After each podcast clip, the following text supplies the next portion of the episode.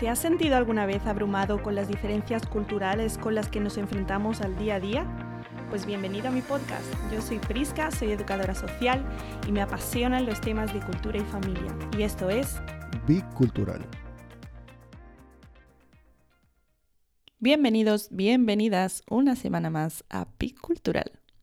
Hoy estaré presentándoos a una familia que vive entre culturas todos los días. Ellos son un ejemplo vivo de que todas las situaciones, aunque sean difíciles o diferentes a lo que estamos acostumbrados, son superables. ¿Qué consejos tendrá Nidia para nosotros? ¿Qué experiencias ha vivido que nos puedan ayudar con nuestros propios retos multiculturales? No te lo pierdas. Sigue escuchando para descubrir la respuesta a estas preguntas y mucho más. Hola, pues aquí estoy con una amiga mía que se llama Nidia. Ella es madre de dos niños CTC, porque su esposo es alemán y bueno, tú eres mexicana, ¿no, Nidia? Así es, mexicanísima.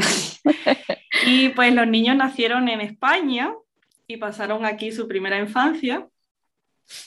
Y pues recientemente os habéis mudado a Alemania, así que tienes mucho que contar, yo pienso, mucho que compartir con la gente que, que va a escuchar este podcast.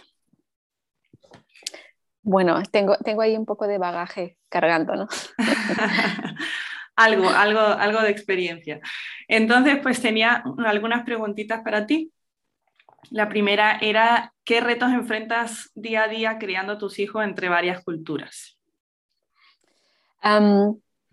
bueno, eh, voy a intentar dar un, pequeño resumen, ¿no? Quizás se me van a pasar muchas de las cosas que en el día a día podrían ser difíciles, pero bueno, eh, tengo aquí un pequeño resumen. Y mm, una de, uno de mis retos es que no siempre conoces el código de conducta del país a donde, a donde vas, ¿no? O donde estás. Em, hay cosas que en tu país son de lo más normal eh, y cosas que en, en otros lugares no. Por ejemplo, ¿no? Em, como en México eh, es, lo, es, lo, más común es ponerle nombres a las personas, ¿no? apodos, mm. o nos reímos de todo. Em, entonces, el otro día ¿no? teníamos a, a, unos niños amigos de mis hijos aquí en casa y, y, mi hijo pequeño, pues él es muy de, ah, se cae algo, jajaja, ja, ja, se ríe, ¿no? O incluso nosotros, ¿no? Eh, a veces, por ejemplo, cuando nos ocurre algo, pues, no sé, nos, nos lastimamos o algo, ¿no? A veces si, si, la situación en sí ha sido graciosa, pues a lo mejor nos podemos reír, ¿no? Luego vamos, eh, achuchamos y damos un besito, lo que sea, pero algo de risa siempre habrá, ¿no? Y mm, este niño, pues no sé, algo pasó que mi hijo se, se rió y vino muy, em, no enfadado, sino ofendido, diciendo, oye, tu hijo se ríe de mí. pensé, dije, bueno, pues em, la culpable aquí soy yo, ¿no? Em, luego que em, otro de los retos puede ser el idioma. Si, eh, si vas a un país diferente al tuyo, donde no se habla tu idioma, pues eh, te puedes esforzar por aprender el idioma del país, pero siempre va a haber eh, cosas que solo entre los locales se van a entender, ¿no? entonces eso también puede ser a llegar a un gran reto. Y, em, no sé, por ejemplo, ahora nosotros en casa, ¿no? Mis, mis, niños están sumergidos en la cultura, en el idioma, y cada vez más es, es, se vuelve más difícil em, que hablen español en casa. Entonces me vais a escuchar a menudo en casa diciendo, habla español o me, me piden algo en, en alemán. Y, y, yo, ¿qué? Perdona, no te entiendo. Entonces los obligo de alguna manera a que me hablen español. Entonces, em, pero eso, para mí es muy importante que conserven el, idioma y, luego pues eso, ¿no? la lengua del idioma donde estás es un gran beneficio, pero también puede llegar a ser un gran reto. Em, eh, ¿Qué otra cosa podría ser? La, escala de valores, ¿no? Eh, hay unas culturas que le dan mucho más eh, peso a unas cosas que otras. Por ejemplo, en mi caso, en México, em, o, pues sí, ¿no? en, México el respeto a tus padres es algo muy importante y, y para mí es, es, es, así de importante, ¿no? Y, y en, en, en, Europa quizás de manera general pues no sé, yo me escandalizaba antes, ¿no? Cuando veíamos a gente en el parque y los niños que les gritaban a los padres como si fueran, no sé, eh, no sé, entonces yo siempre me giraba y les decía a los míos, eso en casa jamás, ¿eh? Jamás. eh, ¿Qué otra cosa podría ser eh, algunos de los retos? Eh, bueno, el tener una mezcla de, culturas también, por ejemplo, ¿no? Eh, dentro de mi cultura en la que nací, en la que crecí, pues hay cosas que no, yo no estoy muy orgullosa de, cosas de mi cultura, ¿no? Em, entonces eso me hace tirar más de, culturas extranjeras. Em, y eso también a veces puede ser un reto, ¿no? El decir, bueno, pues esta soy yo, pero hay cosas que no me gustan y que, quiero cambiar. Entonces al final, pues la cultura que presentas a tus hijos, pues no es al 100% tu cultura natal, ¿no? Entonces eso a, la vez pues produce una mezcla más de la que ya, de la que ya hay. Mm. No sé si tiene sentido. Sí, sí, tiene mucho sentido. Así que mexicanos, eh, mexicanos y mexicanas, como decía uno de nuestros presidentes, no os enfadéis conmigo, por favor. Sí, de hecho quiero hacer un capítulo sobre adultos que se, eh, que se mudan y están mucho tiempo fuera de su país y luego también al final adoptan como, como si fueran de tercera cultura, ¿no? Porque también eh, al final van metiendo cosas de la otra cultura y cuando regresan a su país natal ya tampoco son completamente como los de ese país, ¿no? Entonces al final también eh, se consideran entre comillas como extranjeros. Así que espero, bueno, sacar ese episodio va a ser interesante. Y, no os lo perdáis. ¿Y qué ventajas observas criando a tus hijos entre varias culturas? Bueno, pues las ventajas en realidad también son muchísimas, ¿no? Em, una de las ventajas de tener tantas culturas eh, mezcladas es que em, los, niños se adaptan mucho más fácilmente al entorno, son mucho más flexibles, tienen un panorama mucho más abierto, em, ven las cosas desde otra perspectiva, ¿no? Porque ven cosas que, que se hacen de una manera, pero en otro lugar también se pueden hacer de otra manera. Entonces ven que el mundo no solamente es blanco y negro, sino tienen un, panorama mucho más abierto. Em, también aprendes muchos otros usos y costumbres, ¿no? Eh, eh, bueno, esto más adelante quizás lo, podemos, podemos, hablar de, algunas experiencias, ¿no? Pero cuando mi marido y yo nos, nos casamos, em, me acuerdo que un día estábamos en la cocina y yo estaba cortando una manzana, ¿no? Entonces yo siempre lo hago de una manera, pues a mi manera, ¿no? Y él me dijo, ¿te puedo enseñar cómo se corta una manzana? Y yo me giré y estaba tan enfadada y le dije, perdona, pero hay muchas maneras de cortar una eh, entonces es, es, así, ¿no? Al, al, tener tantas culturas aprendes que hay muchas maneras de cortar una manzana. me ha gustado tu ilustración. Vale, em, dime, dime. Em, sí, no, yo creo que es, es, em, es una de, las ventajas, ¿no? Eh, otra cosa es que aprendes, pues eso, a tomar lo bueno, lo que te gusta de, una y, dejar lo que no. Entonces, bueno, sí, eh, yo creo que eso, eso es básicamente. Sí, yo pienso que al final un CTC esa es la mayor ventaja que tiene, ¿no? Que, es, que se puede camuflar y adaptar según le convenga Sí, sí, sí. como digo en un episodio, eh, a lo mejor al, al, que lo está observando, pues piensa que es un traidor, ¿no? O sea, ¿qué le pasa, no? ¿Qué está haciendo? Pero realmente es una ventaja que nos podamos adaptar tan, tan fácilmente a, al entorno y, y poder como relacionarnos con casi todo el mundo, ¿no? Sí, sí. Y bueno, vosotros lleváis un año, ¿no? Solo un año, qué fuerte. Acabamos de cumplir un año, sí. un añito. Y, bueno, ¿cómo, ¿cómo, viste, o sea, al mudaros y tal, eh, cuáles fueron como las cosas que se enfrentaron tus hijos, cuáles fueron las cosas con las que te enfrentaste tú, tu esposo? Eh, sí, o sea, tu esposo, aunque sea de ahí, pues al final es uno de esos adultos que vivió mucho tiempo fuera y vuelve, ¿no? Entonces él también me imagino que encontró sus, sus retos. De hecho, para él era bueno, al principio, ¿no? Cuando, cuando empezamos a ver que, que, la cosa iba en esta dirección, el de la mudanza, para, para él fue una tortura, ¿no?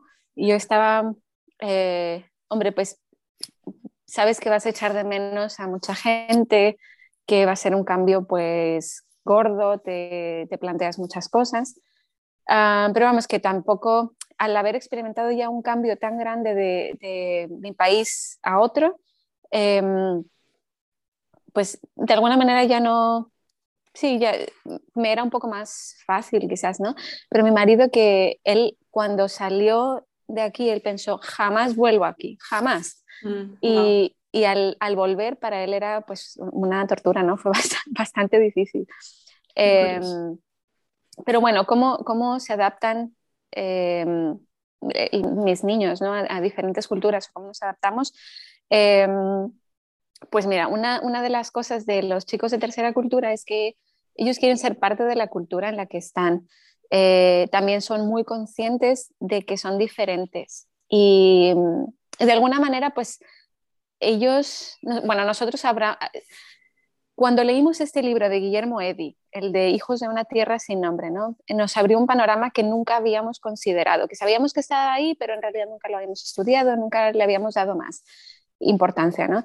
Y al leerlo dijimos, oh, pues esto va a, ser, muy relevante para nosotros como familia. Entonces siempre en casa hablamos de, eh, pues que somos una amalgama, ¿no? Somos como, eh, pues una mezcla y está bien, no es, no es malo. Entonces em, ayudamos de alguna manera a los niños a abrazar esta diferencia, esta multiculturalidad y a darle pues el, el giro al lado positivo, ¿no? Para, pues para ayudarles a ellos a que sea más fácil el adaptarse al entorno.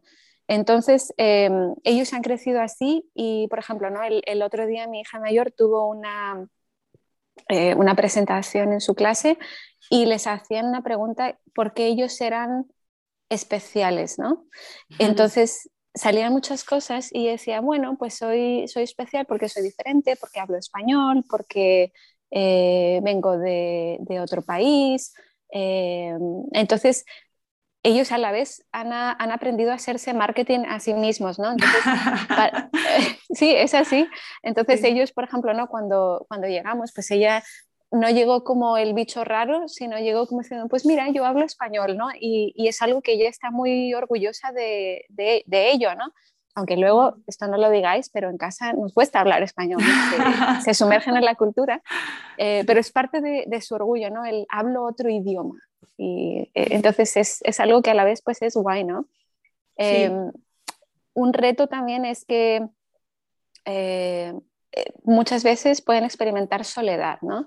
hay un momento en el que son los guays, los cool del grupo, pero hay otro momento donde, bueno, pues los chicos de la cultura a donde han llegado, pues ellos tienen ya su grupo, tienen su cultura y les gusta la manera en la que se hace, pues en su entorno. Entonces, al ellos ser tan diferentes, pues a veces también se quedan solos, ¿no?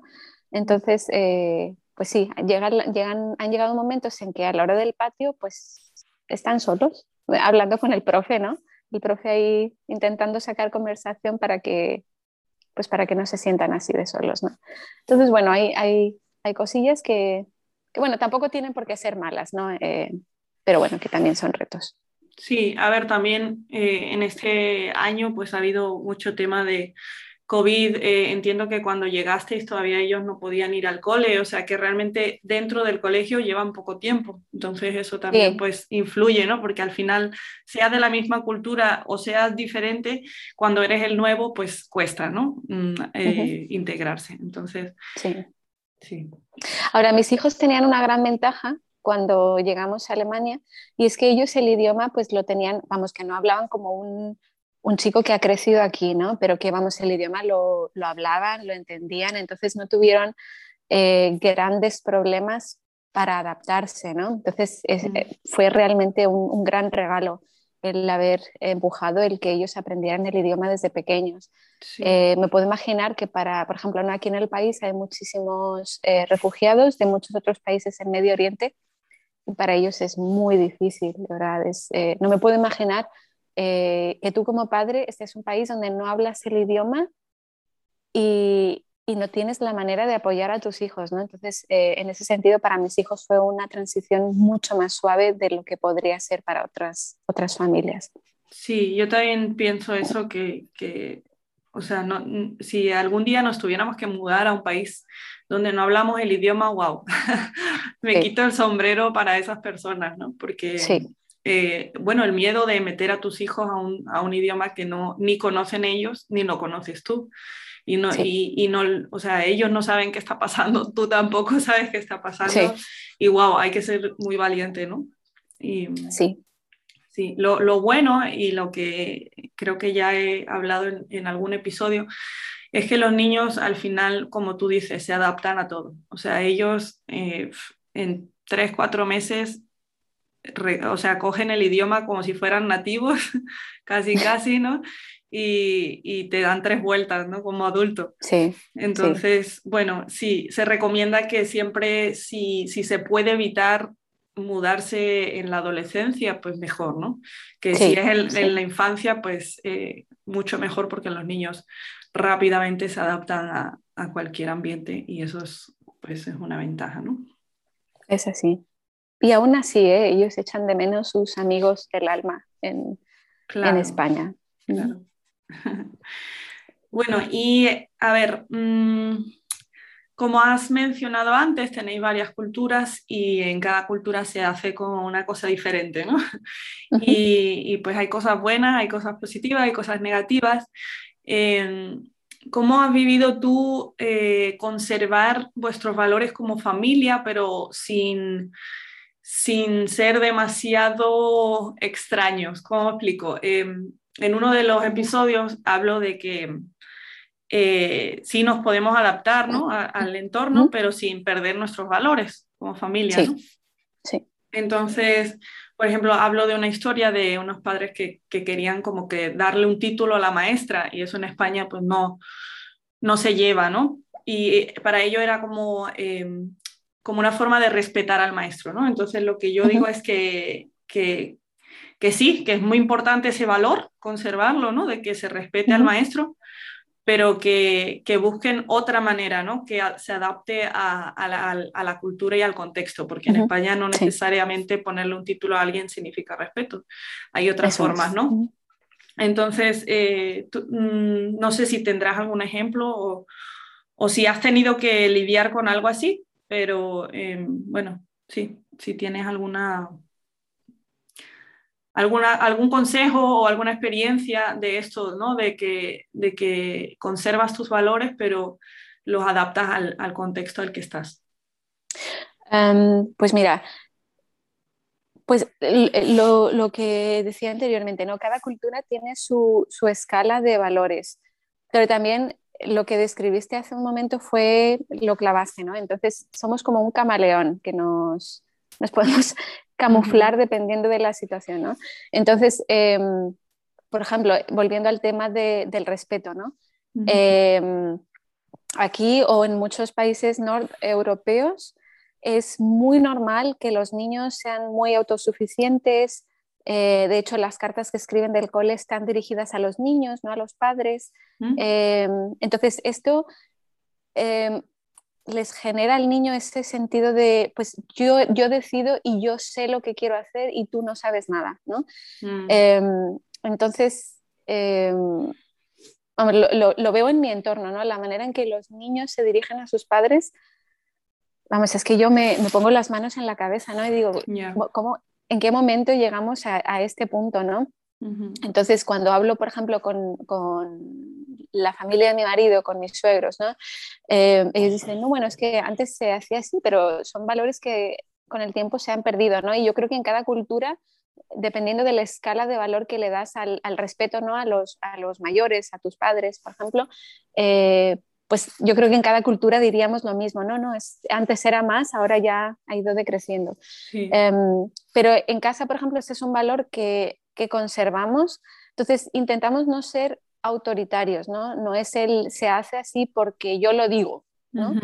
Pero también al ser creyentes, pues creemos uno de los, de los, valores fundamentales y creemos en los diez mandamientos, ¿no? Es honra a tu padre y a tu madre. Entonces, eh, con nuestros niños hablamos, mira, vamos a hablar, hablarnos con respeto, ¿no? Es verdad que hay cosas que como padres pues no, no tenemos la verdad absoluta, eh, hay veces que hacemos cosas que son injustas y se pueden hablar, pero te pido que me hables en una manera, eh, con una forma de respeto, ¿no? Eh, y vamos a ser pues amables los unos con los otros, ¿no? Y cuando vemos, por ejemplo, situaciones que ocurren en, casa, en, en, nuestro entorno donde otros niños gritan a sus padres, ¿no? pues siempre me van a ver con, una, con unos ojos diciéndoles de eso ni se te ocurra. ¿no? Entonces, y, y, los niños saben ¿no? que eso en casa no, no se tolera. Entonces, em, básicamente la manera de conservar tus valores familiares es teniendo un núcleo familiar fuerte. Eh, tú no puedes, sabes, los niños hacen más por ti en el buen sentido de la palabra, ¿no? O del concepto. Cuando, cuando ven que no es algo autoritario, sino cuando actúan en, en, amor, ¿no? Entonces, si tú tienes una buena relación con tus hijos y ellos ven que lo que tú les estás enseñando o tus valores familiares son, son tan, tan, tan importantes para ti, que tienen un efecto positivo, es más probable que ellos lo, los abracen y los conserven, ¿no? Entonces, para nosotros el tener un núcleo familiar fuerte y el tener una comunicación abierta nos ayuda muchísimo a conservar los valores en familia, ¿no? Y también que ellos vean las cosas son así porque estamos buscando lo mejor para ti. Y, por ejemplo, ¿no? con el tema de respeto, cuando, esto es algo muy gracioso, cuando yo estudiaba alemán en, en Madrid, tenía profesoras extraordinarias. Yo, siempre digo que fueron las mejores profesoras de la, de la escuela de idiomas.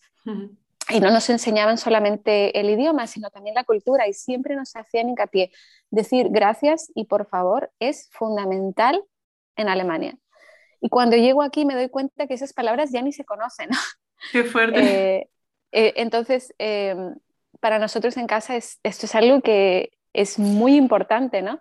Entonces, a veces, por ejemplo, invitan a, niños al... Mis, hijos invitan a sus amigos a casa y cuando ven que, hacen algo, ¿no? Que, y que no dicen o gracias o por favor, siempre ellos, gracias. O sea, les, les dan ahí un codazo como gracias o por favor o algo así, ¿no?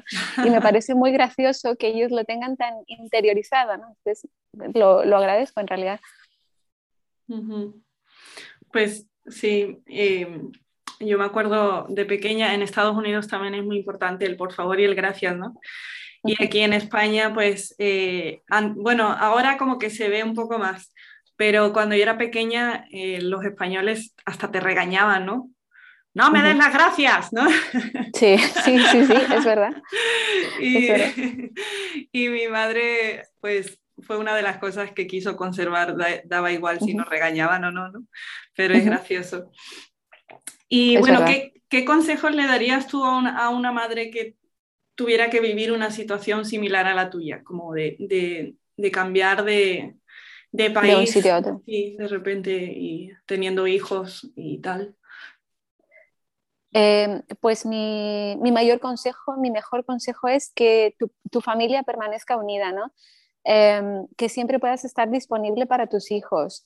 Eh, si tienes relaciones familiares fuertes, es más probable que a pesar de los cambios en el entorno, tus hijos permanezcan estables. Em, otra cosa también es que lo que digas lo hagas, ¿no? que seas íntegro, que, los niños vean que lo que predicas, pues eso también lo vives, ¿no? Em, pero eso, que, tu, que, tu, familia, tu núcleo familiar, tu marido, tú, eh, o si eres un padre o una madre soltera, pues que que eso, que tengas una buena relación con tus hijos es fundamental. Sí, que haya mucha comunicación, ¿no? Yo pienso. Sí. sí. a, veces los padres em, se nos olvida, ¿no? Que ellos sí.